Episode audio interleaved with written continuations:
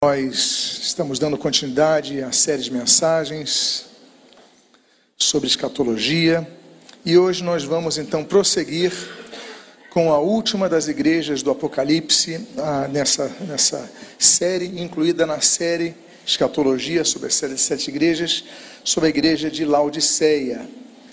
E lembro sempre com esse pequeno mapa, esse pequeno quadro, sobre as sete igrejas então, que nós abordamos nesses domingos. Nós começamos com a igreja de Éfeso, que representa a igreja apostólica, desde o seu início no Pentecostes até cerca do ano 100, o início do seu esfriamento.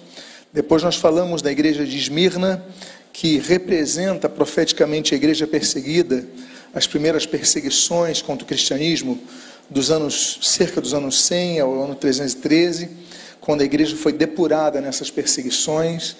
Depois nós falamos da igreja de Pérgamo, que, se, que representa, aponta a igreja corrompida, e aí nós temos os éditos, não apenas o de Constantino, que é o mais conhecido, que é muito é, a tolerância com o cristianismo, mas principalmente o édito lá de Teodósio, quando vai oficializar, é, declarar, instituir o cristianismo como religião oficial do império.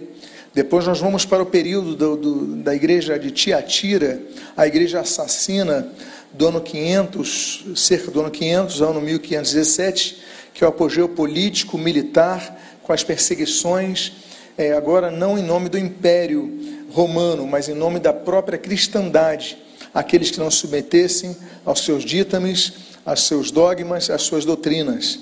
Depois nós falamos do período de Sardes, da igreja de Sardes, que aponta a igreja reformada, que vai do ano 1500 a cerca do ano 1700, que falamos da reforma protestante, o início uh, do formalismo, o esfriamento através do formalismo religioso.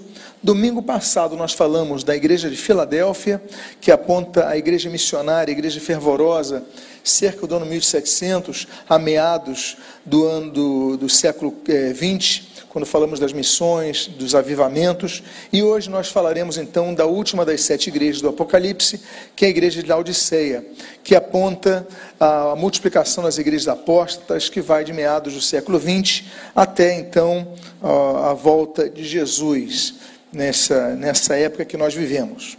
Então, o texto que nós iniciamos está em tela, Apocalipse 3, versículo 14, no seu início ao anjo da igreja em Laodiceia, escreva. Oremos. Pai amado Deus bendito, lemos a tua santa e preciosa palavra e pedimos, Deus, fala conosco nesta manhã. Abençoa as nossas vidas, fortalece a nossa fé e o que nós pedimos, nós fazemos agradecidos em nome de Jesus. Amém e amém. Para falarmos então da igreja de Laodiceia, é sempre bom darmos um contexto da cidade, né, do contexto histórico. E essa cidade já existia antes de receber esse nome, era Dióspolis, o seu nome antigo. Ah, e ela recebe o nome de Laodiceia quando Antíoco II ele homenageia a cidade que ele está então reconstruindo, restaurando, reformando, ele fala: vou mudar o nome e vou homenagear minha esposa chamada Laodice.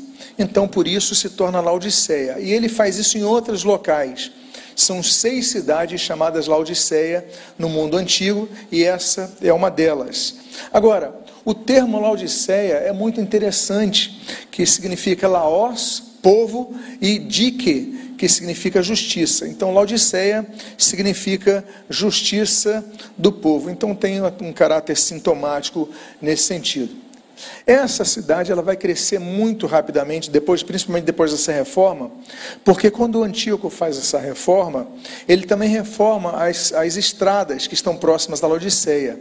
Então, Laodiceia fica no entroncamento de três estradas. E isso faz então com que essa cidade cresça de, depois dessa reforma de maneira muito rápida.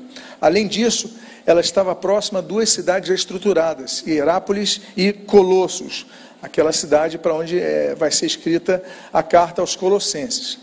Agora, essa cidade ela tem algumas características peculiares e elas não vão ser esquecidas por Jesus, elas vão ser mencionadas por Jesus. Primeiro delas é que ela cresce, tem um sistema bancário muito forte. É a cidade, digamos, das finanças ali da, da, da Ásia Menor naquela época, e o seu sistema bancário fica muito conhecido. Além disso, Laodiceia também ela cresce porque ela funda uma escola de medicina e é tão grande que na própria moeda da cidade tem o símbolo dos dois diretores, dois reitores, né, dois uh, líderes ali da escola de medicina, que eu vou já mostrar a imagem para vocês. Além disso, sistema bancário forte, escola de medicina, ela tem também duas grandes indústrias, a indústria de lã e a indústria de colírio, baseado no pó frígio, da região da Frígia, naquela região. Então, é uma indústria muito forte e as pessoas iam para lá para cuidar, fazer tratamentos oftalmológicos. Então, eu coloquei essa imagem para que vocês tenham uma ideia, que aqui você pode ver no verso da, da, da, da moeda o símbolo da medicina, né, a serpente aqui nesse bastão, e você vê dois nomes que estão de lado, e aqui eu botei é, de frente, Zeuxis e Filateles, é, Filaletes. Né? Então, é, é, o primeiro nome aqui em cima, o segundo nome aqui, e aqui aquela, aquele símbolo, ou seja, os dois grandes professores, diretores daquela universidade, podemos chamar assim, aquela faculdade, melhor dizendo, de medicina, estavam na própria moeda da cidade, tamanha era a fama da cidade. Como é que surge a igreja de Laodiceia? Bom, se estima que essa igreja foi plantada quando Paulo foi morar a 190 quilômetros dali. Vocês lembram que Paulo mora três anos na cidade de Éfeso. 190 quilômetros, uma cidade que, que era é, um caminho, uma das estradas iam de Éfeso para aquela região, né, para o interior, e passava por ali, escola de medicina, indústria de lã, indústria de colírio, sistema bancário. Então, muita gente ia para ali, a estrada era boa para aquela época. Então, Paulo, com certeza, eh, ele pega aquela estrada algumas vezes, uns três anos de sua vida, e provavelmente a plantou ali. Essa é a distância que você pode ver atualmente de Éfeso. Você vê que Éfeso, onde Paulo morou três anos, fica aqui no porto, ok? Aqui é Laodiceia. Então nós temos praticamente uma linha reta. Não é uma, é uma estrada de difícil acesso, não é uma região montanhosa, muito. Enfim, é um caminho que se fazia com certa naturalidade para os habitantes ali, que inclusive que iam para o porto de Éfeso, saindo de Laodiceia, tinham que pegar aquela estrada. O líder daquela igreja provavelmente foi Epáfras, como supervisor não apenas daquela igreja, mas também das igrejas da região. Isso nós podemos ver em Colossenses capítulo 4. Veja o que diz o texto. Saúda-vos Epáfras, que é dentre vós, servo de Cristo. Então, que é dentre vós, seja, que é de Colossos. Colossos é vizinho a Laodiceia então saúda-vos Epáfras, que é dentre vós, servo de Cristo Jesus, o qual se esforça sobremaneira continuamente por vós nas orações, para que vos conserveis perfeitos e plenamente convictos em toda a vontade de Deus. E dele dou testemunho de que muito se preocupa por vós, pelos de Laodiceia e pelos de Herápolis. Ou seja, nós temos três cidades relativamente grandes para a época, né? Laodiceia, Herápolis e Colossos, e fala que Epáfras, ele cuida deles, ele se preocupa por eles, ele quer o melhor deles, ou seja, se entende então que o pastor daquela igreja, o pastor daquela região, ou pelo menos o supervisor, o bispo daquela região, fosse Epáfras. Outra informação bíblica que nós temos sobre aquela, aquela igreja de Laodiceia é o fato de que se reunia na casa de uma pessoa chamada Ninfa. Esse texto também está em Colossenses, quando diz assim: Saudai os irmãos de Laodiceia e Ninfa, e a igreja que ela hospeda em sua casa. Uh, e, uma vez lida essa epístola perante vós, providenciai, porque porque seja também lida na igreja dos Laodicenses. E aos de Laodiceia, lede-a perante igualmente, igualmente perante vós. Ou seja, vocês pegam essa carta de Colossos, aproveita que estão do lado de Laodiceia, vão para Laodiceia, leiam lá também, e aí o que se for, fosse aplicado aqui em Colossos, se aplica ali em Laodiceia. Mas o que me chama atenção, nos chama atenção, então, é que Ninfa e a igreja que ela hospeda em sua casa. Então, essa igreja, ela começa, ou pelo menos se, se mantém, na casa de uma pessoa chamada ninfa, de uma irmã nossa em Cristo. Essas são as ruínas de Laodiceia. Então, você pode ver que eu estou aqui pisando num, num piso de vidro, para que eles fizeram isso para que você possa ver de cima as ruínas. É muito bonita aquele sítio, muito bonito aquele sítio arqueológico, as colunas da Ágora. Né? Aqui nós temos também os templos, alguns templos, algumas ruínas de templos. Aqui, é, aqui já é Hierápolis, né? o túmulo de Filipe. E aqui é porque na foto não aparece tanto, mas aqui embaixo desse, desse, desse piso estão várias ruínas. E dentre esses se destaca a casa de ninfa. Isso daqui era a igreja da época. Então, essas são as ruínas da igreja de Laodiceia. Você pode ver ali uh, o, a parte de, de, de, vidros em cima, então você consegue ver de cima. E alguns supõem que ninfa era uma pessoa de posses. Por quê? Porque a sua casa é a, a casa que mais se. É, se é, é, demonstra como uma, a maior casa da, daquela, daquela região. Você pode colocar de novo, isso, obrigado. Você vê o tamanho e a igreja que foi estruturada ali. Então, depois, claro, vão fazer os arcos, vão fazer colunas, vão ampliar, mas é um imóvel grande em relação às demais ruínas daquela é, é, casa, então, daquela igreja. Então, é uma igreja que vai crescer juntamente com a cidade. Pois bem, como Jesus se apresenta àquela igreja de Laodiceia? A Bíblia diz ali no texto de Apocalipse, na continuação do versículo 14, o seguinte: Estas coisas diz o Amém, a testemunha fiel e verdadeira, o princípio, ali está arque, da criação de Deus. Jesus se apresenta então de quatro formas para aquela igreja. Primeiro, ele diz estas coisas diz o Amém. Primeiro ele declara estas coisas diz o Amém. Trata-se da única vez que Amém é colocado como nome próprio. Né? Então, diz o Amém. Eu sou o Amém. Ou seja, por quê? Porque o que é Amém? Amém, é, amunar, né, que vem dessa raiz hebraica, Amém, né, é o termo que vai ser mantido em todos os idiomas, mas que, grosso modo, significa que assim seja, que assim se cumpra. Isso vai suceder. Você queira ou não, isso vai acontecer. É uma declaração impositiva. Isso é amém. Então, quando nós terminamos nossas orações, nós sempre oramos em nome de Jesus e depois citamos a palavra Amém. Que assim seja, que assim aconteça. Essa é a nossa declaração.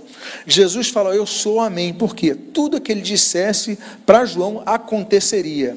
Então, era uma forma afirmativa de dizer que ele era a verdade personificada. Lembra-se que Jesus falou em João capítulo 14, versículo 6: Eu sou o caminho e a verdade e a vida. Ninguém vê ao Pai senão por mim. Ou seja, Jesus é a verdade. Depois ele fala, além de dizer que ele era o Amém, ele diz que ele era a testemunha fiel e verdadeira, ou seja, apontava a confiabilidade de suas palavras. Eu sou testemunha fiel e verdadeira. Lembrem-se que as cartas do Apocalipse, que estão nos capítulos 2 e 3 desse livro, elas são a introdução da revelação de eventos futuros.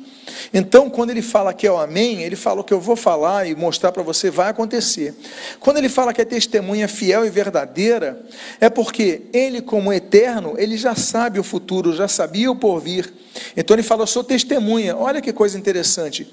Ele era testemunha do que ia acontecer. A testemunha, geralmente, quando é chamada uma testemunha num julgamento, ela vai testemunhar o que ela viu, não é verdade? Um fato passado, mas não um fato futuro. Ninguém é chamado para ser testemunha de um fato futuro, de que aconteceu, porque não. Agora Jesus fala: Eu sou, amém, eu sou a testemunha fiel e verdadeira. E ele depois ele fala, ele conclui dizendo, nessa sua apresentação à igreja de Laodiceia, é, eu sou o princípio da criação de Deus. Vocês lembram que nós colocamos essa palavrinha grega, arque? ela vai ser muito citada na Bíblia, inclusive João capítulo 1, os seus primeiros quatro versos, vai, vai citá-lo várias vezes. Então, ele é o arquê de Deus, ou seja, a origem de algo, a, a causa primária, a causa ativa, é, tudo que vai acontecer, tudo que vai existir, vai ser baseado nessa causa.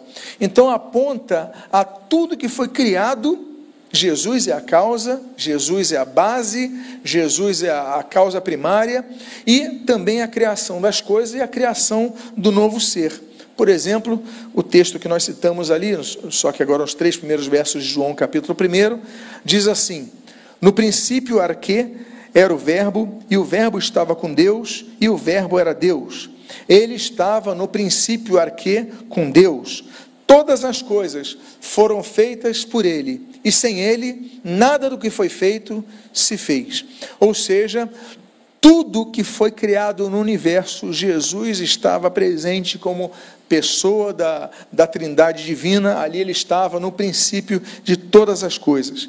Agora, não apenas ele é o, ele é o, o arquê de todas as coisas que foram criadas, mas também da nova, cria, da nova criação, da nova criatura que nasce através uh, da vida em Cristo. Como nós lemos ali em Colossenses capítulo 1, versículo 18, ele é o cabeça do corpo, que é a igreja. Ele é o princípio, o arquê, o primogênito dentre os mortos, para ter a primazia em todas as coisas. Bom, então essa carta inicia apresentando Jesus né? Jesus então se apresenta dessa forma à igreja de Laodiceia. Agora nós vamos ver a situação espiritual da igreja de Laodiceia. Quais são as suas virtudes? Bom, nós falamos de várias igrejas do Apocalipse quanto às suas virtudes e aos seus defeitos. As virtudes citadas por Jesus na carta ao Apocalipse, eh, na carta à igreja de Laodiceia, é nula, zero, não há virtudes naquela igreja. É uma igreja que não recebe nenhum elogio da parte de Jesus. Agora, quanto às suas falhas, há, há várias falhas naquela igreja. Se por um lado aquela igreja não recebeu nenhum elogio, três grandes defeitos podem ser observados naquela igreja. Primeiro defeito, primeiro erro, primeira falha daquela igreja era a indiferença daquela igreja. Apocalipse capítulo 3, no versículo 15 e 16, diz assim: Conheço as obras que você realiza, que você não é nem frio nem quente. Quem dera você fosse frio ou quente. Assim, porque você é morno e não é nem quente nem frio, estou a ponto de vomitá-lo da minha boca. Jesus, ele chega a dizer: quem dera você fosse frio. Há pessoas que estão na igreja que são frias espiritualmente. Há pessoas que são quentes espiritualmente, mas há pessoas que são mornas. Jesus prefere que pessoas estejam frias na fé. Jesus prefere que pessoas estejam frias do que estejam mornas, do que aparentem uma quentura, mas quando na verdade não estão quentes, que aparentem uma vida espiritual, mas na verdade não tem vida espiritual. Jesus prefere que a pessoa seja uma pessoa, não, eu não tenho vida espiritual, eu sou do que a pessoa que diga eu tenho e não tem. Então, por que, que ele usa o termo morno? Vocês são mornos. Eu, se vocês, eu estou a ponto de vomitá-los da minha boca porque vocês são mornos. Por quê? Bom, a poucos quilômetros de Laodiceia está a cidade que eu citei para vocês, de é, junto à moderna cidade de Pamukkale. Ah, essa região ela é conhecida pelas suas fontes termais.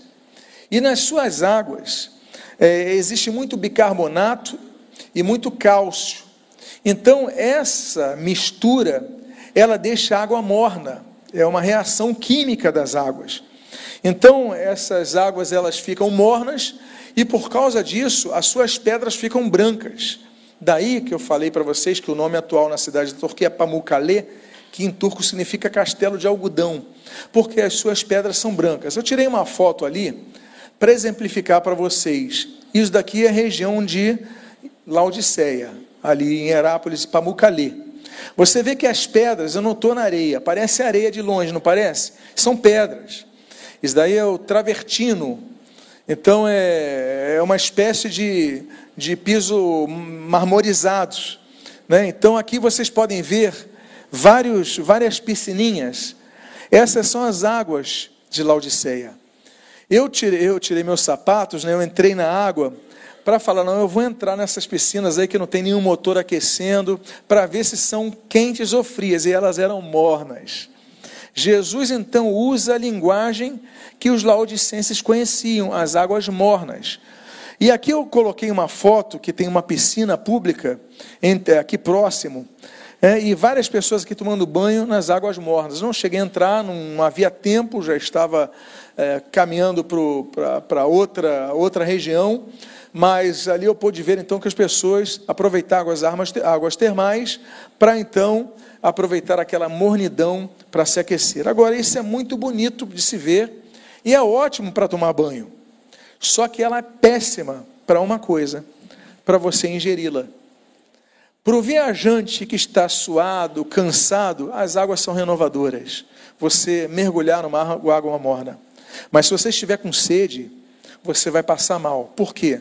Falo para você, voltei, volto a falar para vocês. Era uma água cheia de cálcio e bicarbonato. Ou seja, as pessoas que tomavam a água de Laodiceia, o que, que elas faziam? Vomitavam. Jesus ele fala: vocês não são nem frios nem quentes, vocês são mornos, e por causa disso eu estou a ponto de vomitá-los de minha boca. Jesus usa uma linguagem, uma figura de linguagem muito conhecida dos que moravam naquela região, ou seja, os agentes químicos daquela água faziam as pessoas vomitar. Por causa disso, e a cidade foi crescendo grande, é, rapidamente, por causa do seu sistema bancário, a sua escola de medicina, ah, nós já citamos aqui os motivos das suas estradas. Então foi necessário fazer um sistema de resfriamento e filtragem da água que vinha de Colossos, 16 quilômetros dali. Então você pode ver, eu, e aqui temos uma foto de uma norma do imperador, né, um édito de Vespasiano, sobre aqueles que consumissem a água que vinha de Colossos a Laodiceia. Veja que diz o texto que está aqui nessa pedra, cravado aqui, é um museu ar livre aquilo ali. Aqueles que dividem a água para o seu uso pessoal devem pagar 5 mil denários ao tesouro do império. É proibido usar a água da cidade gratuitamente ou concedê-la a particulares. Aqueles que compram a água não podem violar o édito de Vespasiano. Eu volto a dizer aquele ponto: é uma cidade próspera, é uma cidade muito rica, sistema bancário. Nem todo mundo podia morar lá, porque a água era cara. Meus amados irmãos, você, para morar em algum lugar, você tem que ter acesso à água potável, não é verdade? Agora, numa cidade que não tem água potável, que precisa importar de outra cidade água potável, você tinha que pagar um preço muito alto. Então havia leis que proibiam o consumo na cidade da água e tinham que pagar. Então era uma cidade de elite. Voltamos a dizer que é a cidade que é conhecida pela sua riqueza.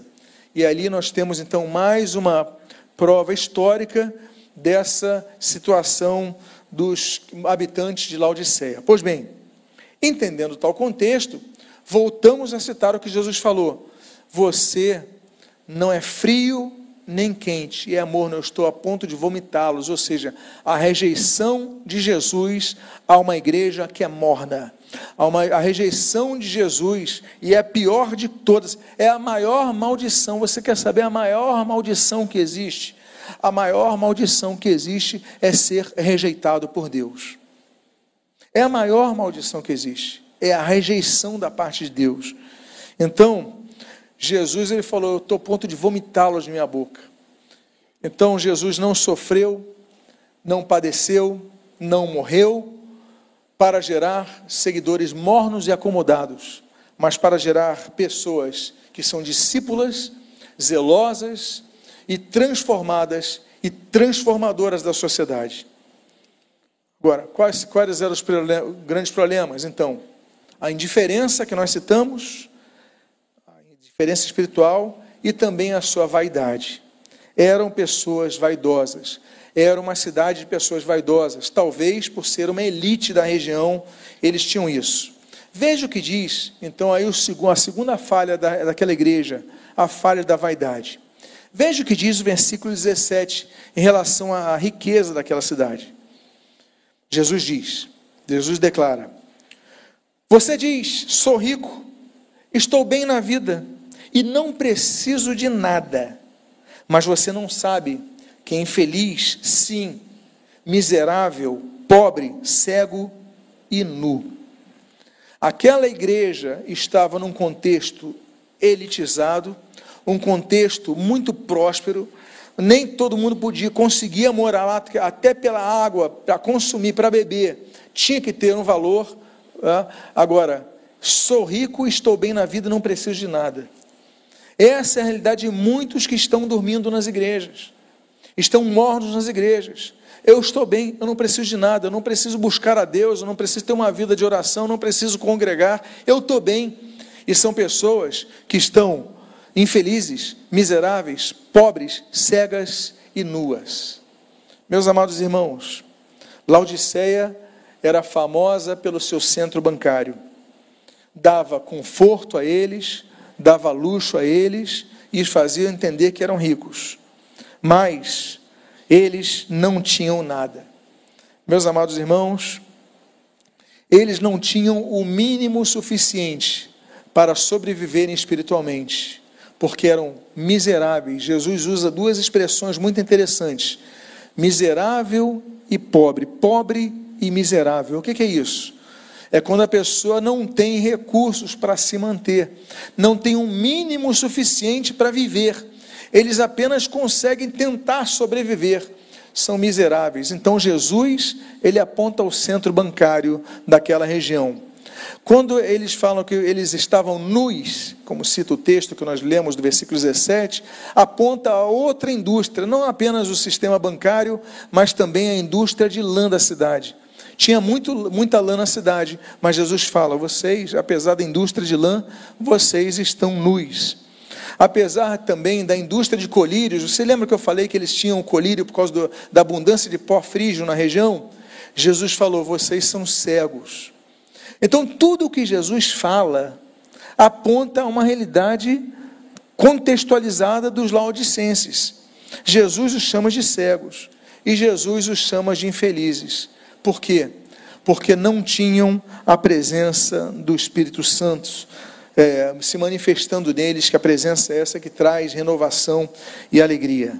Daí, muitos estão naquela situação, não são frios nem quentes, são mornos, e aí então nós devemos ver o alerta, o alerta daqueles que deixam a Deus. A Bíblia diz em 2 Crônicas, capítulo 15, no versículo 2: O Senhor está com vocês enquanto vocês estão com Ele. Se o buscarem, Ele se deixará achar, mas se o deixarem, Ele também os deixará. Terrível coisa, terrível coisa, terrível coisa é estar debaixo das mãos de Deus, é ser deixado por Deus. Então, o alerta de Jesus à igreja de Laodiceia é um alerta de Jesus àqueles que estão dentro dos templos, mas distantes de Deus. Por que, que eles estavam nisso? Porque a mornidão espiritual daquela igreja agia como age hoje como uma anestesia espiritual na vida do crente. Estão anestesiados, não têm noção da realidade espiritual, apesar de frequentarem os cultos. E a terceira falha daquela igreja é deixar Jesus do lado de fora. Sim, era uma igreja, tinha uma liderança, tinha louvor, tinha culto normal, palavra, tinha tudo. Mas Jesus não estava dentro da igreja. Por quê? Porque no versículo 20 nós lemos no seu início: Eis que estou à porta e bato. Jesus estava do lado de fora da igreja. Eu estou à porta e bato. Atenção, tem alguém aí dentro que possa abrir para mim, que queira abrir para mim? Jesus estava do lado de fora da igreja. Trata-se de um dos registros mais impressionantes sobre o Senhor da igreja ao mostrá-lo fora dela. Ele tinha a igreja na sua mão direita, como nós já falamos na introdução às sete igrejas do Apocalipse. Mas, então mostra isso, que Jesus não desistiu daquela igreja.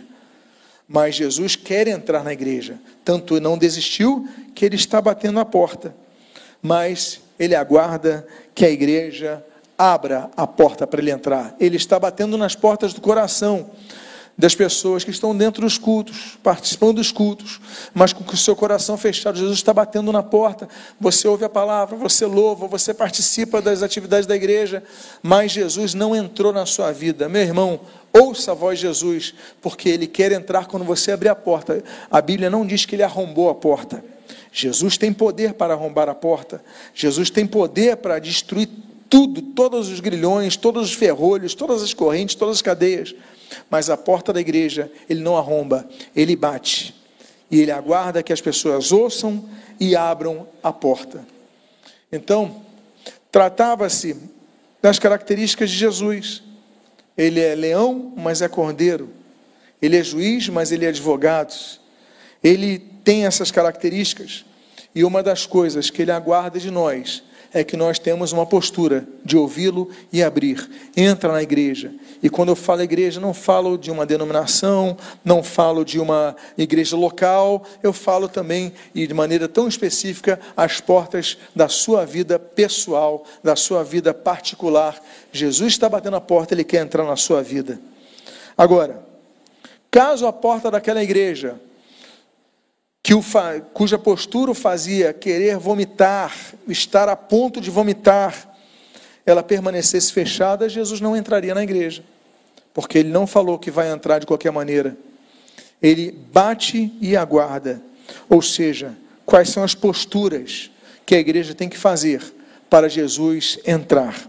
E aí nós temos o alerta de Jesus e as oportunidades.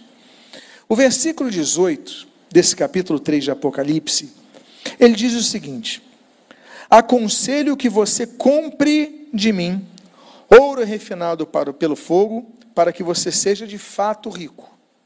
Compre vestes brancas para se vestir, a fim de que a vergonha de sua nudez não fique evidente, e colírio para ungir os olhos, a fim de que você possa ver. Jesus manda, e aí temos uma ironia de Jesus manda comprarem. Comprarem o que? Ouro refinado pelo fogo para que vocês de fato. Por que, que Jesus estava apontando? A indústria, a, a, ao sistema bancário da cidade. Ele fala vestes brancas, a indústria de lã. Ele fala colírio para ungir os olhos. Ele fala o colírio da região, daquela cidade. Ou seja, eles tinham prosperidade, que vocês comprem isso. Compra compra a alegria, compra a salvação, compra. Será que isso pode ser comprado? Só tem uma coisa que pode ser comprada, meus amados, na vida espiritual, e isso e, que pode comprar algo na vida espiritual, e isso foi o sangue de Jesus. A Bíblia diz que Jesus pagou esse preço na cruz. O texto de 1 Coríntios capítulo 6, versículo 20 diz: "Porque vocês foram comprados por preço. Nós fomos comprados pelo sangue de Jesus. A Bíblia diz em Marcos capítulo 10, versículo 45: Pois o próprio Filho do Homem não veio para ser servido, mas para servir e dar a sua vida em resgate de muitos. O que, que ele quer falar em resgate? Resgatar é quando é o preço que era pago pelos escravos. Então você, a pessoa era escrava, vivia na escravidão e você pagava o preço do resgate. Jesus comprou o preço do resgate de nossas vidas. Então, nós hoje somos livres. E Jesus então prossegue, dizendo então que ele, apesar de tudo isso, ele batia a porta, ele dava oportunidade de arrependimento, de salvação àquela igreja, porque a amava. Diz o texto do versículo 19 no versículo 20 assim: Eu repreendo e disciplino aqueles que amo. É o contexto de Laodiceia. Ele está falando, eu repreendo e disciplino, ou seja, vocês estão recebendo repreensão e disciplina porque existe amor por vocês. Mas, portanto, seja zeloso e arrependa-se. Opa! Então tem que haver da parte da igreja de Laodiceia, tem que haver da parte das pessoas mornas espiritualmente uma reação. Portanto, seja zeloso e arrependa-se. Eis que estou à porta e bato. Aí o versículo 20. Se alguém ouvir a minha voz e abrir a porta, entrarei em sua casa e cearei com ele e ele comigo. Ou seja, Jesus falou: Se alguém ouvir a minha voz e abrir a porta, eu vou entrar. Duas reações são necessárias à ação amorosa de Jesus. Esse amor não é automático. Esse amor, ele é concedido. Esse amor, ele é oferecido. Mas para que as pessoas experimentassem os efeitos desse amor, a vida eterna, elas precisavam ouvir a sua voz e abrir a porta. E só depois o texto diz: E eu entrarei em sua casa e cearei com ele, ele comigo. Ouvir e abrir. Ouvir a palavra do Evangelho, muitos têm ouvido, mas com o coração, com o coração fechado, com os ouvidos espirituais fechados. Mas muitos têm ouvido e não aberto as portas de seu coração. E Jesus não tem entrado e por isso não tem ceado. Jesus permanece de fora. Essa reação é, consistia em quatro posturas. A primeira delas, como nós lemos no texto, seja zeloso. A Bíblia diz que nós devemos ter zelo em nossa vida espiritual. Não só nossa vida espiritual, mas nosso trabalho espiritual, como nós vemos em Jeremias capítulo 48, versículo 10, que diz: Maldito aquele que fizer a obra do Senhor relaxadamente, de qualquer maneira, relapsamente, de maneira relapsa, de maneira, enfim, de qualquer forma, não, nós temos que levar com seriedade a nossa vida espiritual e tudo que nós fazemos para Jesus. A segunda postura que a igreja precisa ter é que ela fala: seja zeloso e arrependa-se, diz o texto. Não bastava ouvir, mas eles precisam, precisavam agir. Arrependimento, muita gente confunde, a pessoa estava lá arrependida porque estava chorando. Às vezes a pessoa está chorando por remorso. Arrependimento não é remorso, remorso é uma coisa, Culpa é uma coisa, o sentimento de culpa é uma coisa, arrependimento é outra coisa, arrependimento é mudança de postura. Então a pessoa pode não chorar, mas se arrepender. Por quê? Porque ela mudou a sua postura. Então, é, o importante é o arrependimento, é mudar a postura. Ele fala, Laudicenses, sejam zelosos e arrependam-se, mudem a, sua, a vossa postura. E aí nós temos o reflexo de uma vida transformada, como nós lemos ali em Lucas capítulo 3, versículo 7 a 8, quando fala do batismo de João Batista, que ele promovia ali no Rio Jordão, diz assim: raça de víboras, quem deu a entender que vocês podem fugir da ira vindoura? Produzam, pois, frutos dignos de arrependimento. Ou seja, o arrependimento, ele é observado através dos frutos. A pessoa que se arrepende, as pessoas que convivem com a pessoa que se arrepende, que se arrepende, mostram, vê, observam, veem os frutos desse arrependimento.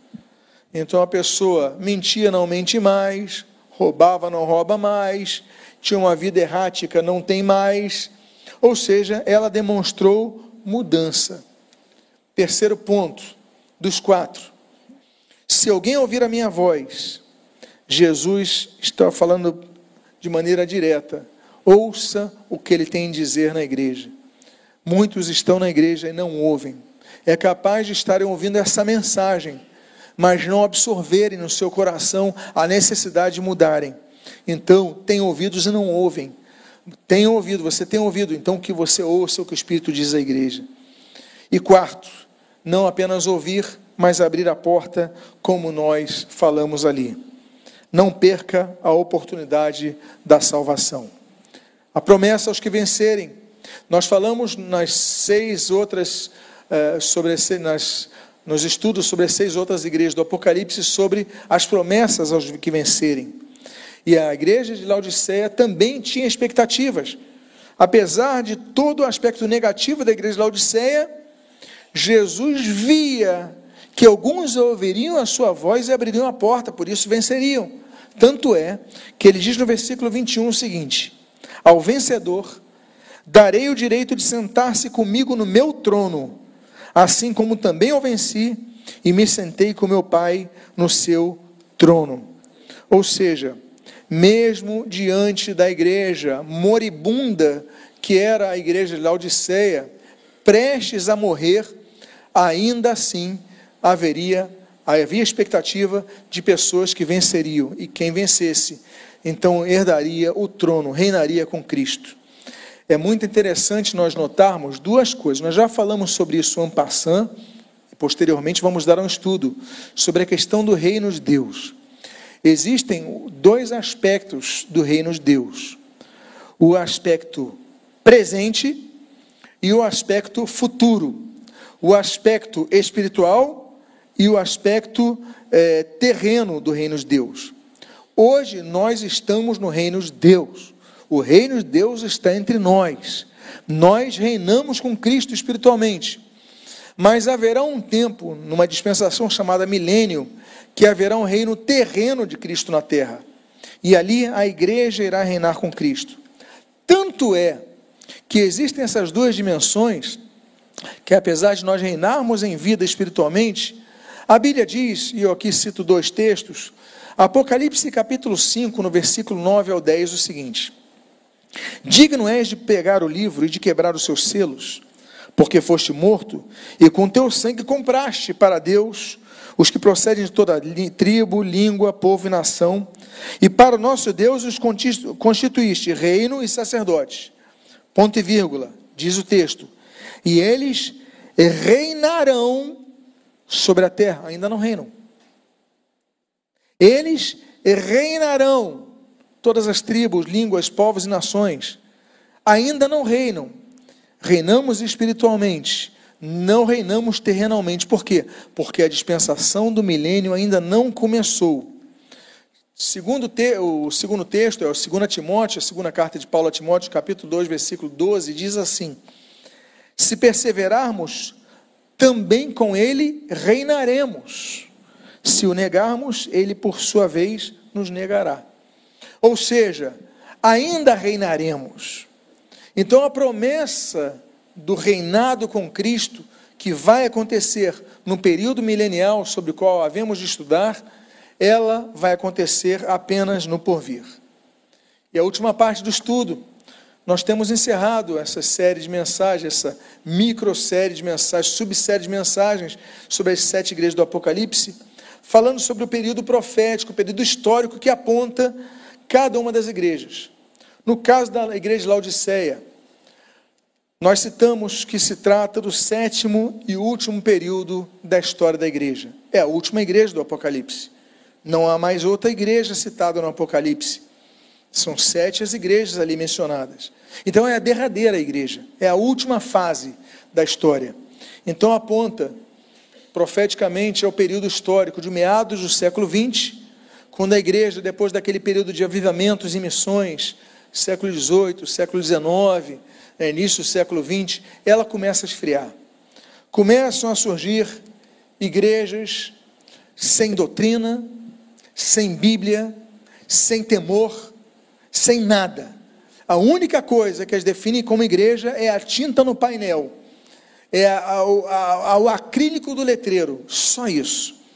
Então, apesar do grande crescimento da igreja, principalmente através das transformações de vidas, através do testemunho de vida, através do zelo, do seu pudor, do seu cuidado, nos séculos 18 e 19, início do século 20, junto com o trigo, cresceu o que?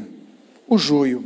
Vivemos numa época do evangelho largo, o evangelho sem cruz, o evangelho da graça barata, o evangelho da permissividade. Temos igrejas sem doutrina bíblica. Eles pegam os textos, tiram do contexto, não colocam tudo que a Bíblia fala, e não estudam o que a Bíblia fala, e não confrontam por causa disso o pecado. A igreja de Laodiceia aponta a apostasia dos últimos tempos, onde temos muitas denominações, muitas igrejas, muitos cultos, muitos eventos, muitas atividades, muitos pastores, muitas lideranças, mas, e até muitas Bíblias, ainda que sejam parcialmente abertas, mas são igrejas onde Cristo não é entronizado, onde o pecado não é confrontado e onde as palavras sobre o juízo que há de vir não são pregadas. E aí, meus amados irmãos, são igrejas onde não se nota a diferença entre luz e trevas, onde Jesus está do lado de fora batendo a porta. A Bíblia diz em 1 João capítulo 4, versículo 1: Amados, não deem crédito a qualquer espírito, mas provem os espíritos, provem, para ver se procedem de Deus, porque muitos falsos profetas têm saído mundo afora. Alerta da palavra de Deus. Lucas capítulo 21, capítulo escatológico de Lucas. A Bíblia diz no versículo 34, 35 e 36, nos versículos: Tenham cuidado para não acontecer que o coração de vocês fique sobrecarregado com as consequências da orgia, da embriaguez e das preocupações deste mundo, e para que aquele dia não venha sobre vocês repentinamente, como uma armadilha, pois sobrevirá a todos os que vivem sobre a face da terra, de toda a terra. Portanto, vigiem o tempo todo, orando para que vocês possam escapar de todas essas coisas que têm de acontecer e para que possam estar em pé na presença do Filho do Homem.